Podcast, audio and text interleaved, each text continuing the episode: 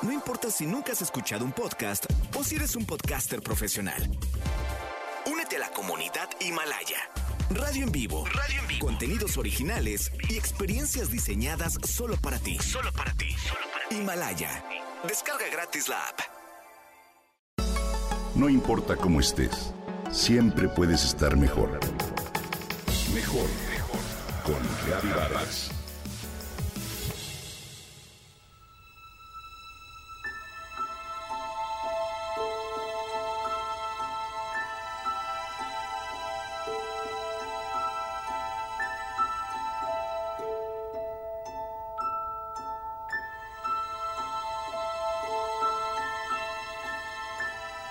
Una mujer joven y hermosa voltea a vernos desde el cuadro.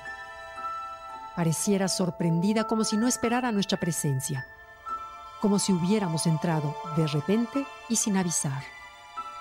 Su mirada, sin embargo, es serena.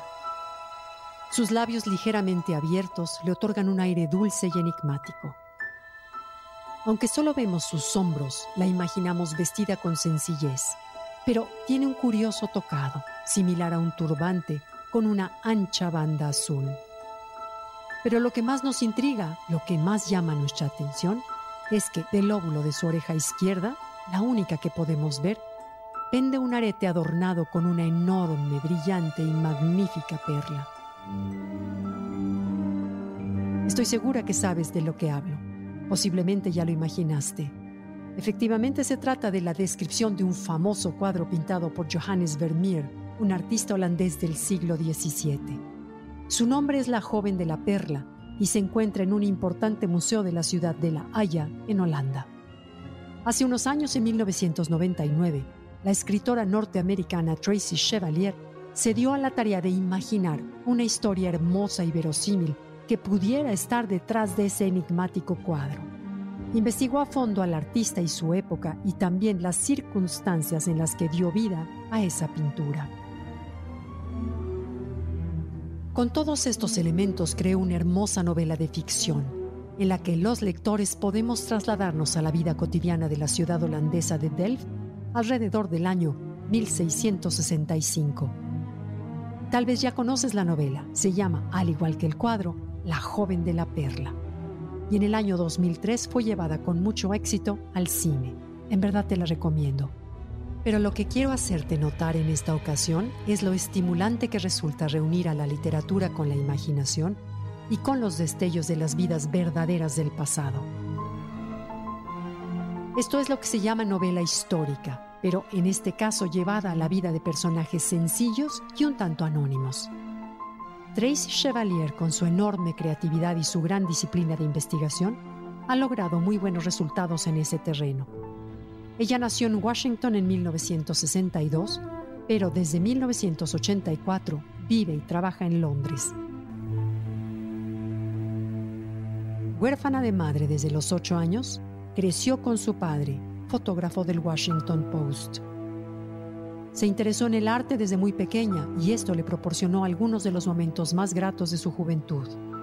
Tiene otras dos novelas basadas en obras artísticas del pasado.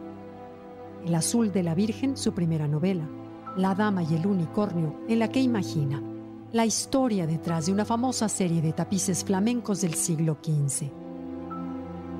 La protagonista en ese caso es una joven ciega, perteneciente a una familia de tejedores de tapices que cultiva un jardín de flores y hierbas de los que obtiene los colores para teñir los hilos.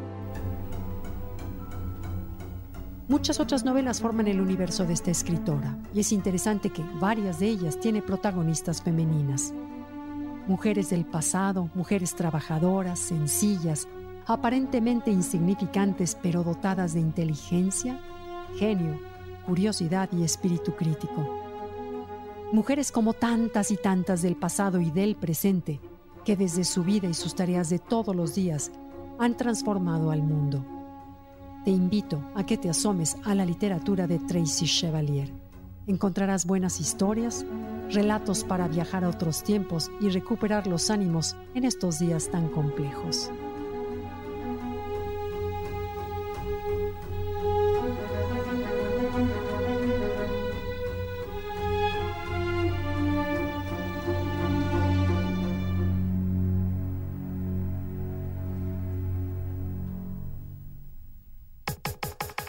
Comenta y comparte a través de Twitter. Gaby-Vargas. Gaby-Vargas. No importa cómo estés, siempre puedes estar mejor. Mejor, mejor. Con Gaby Vargas.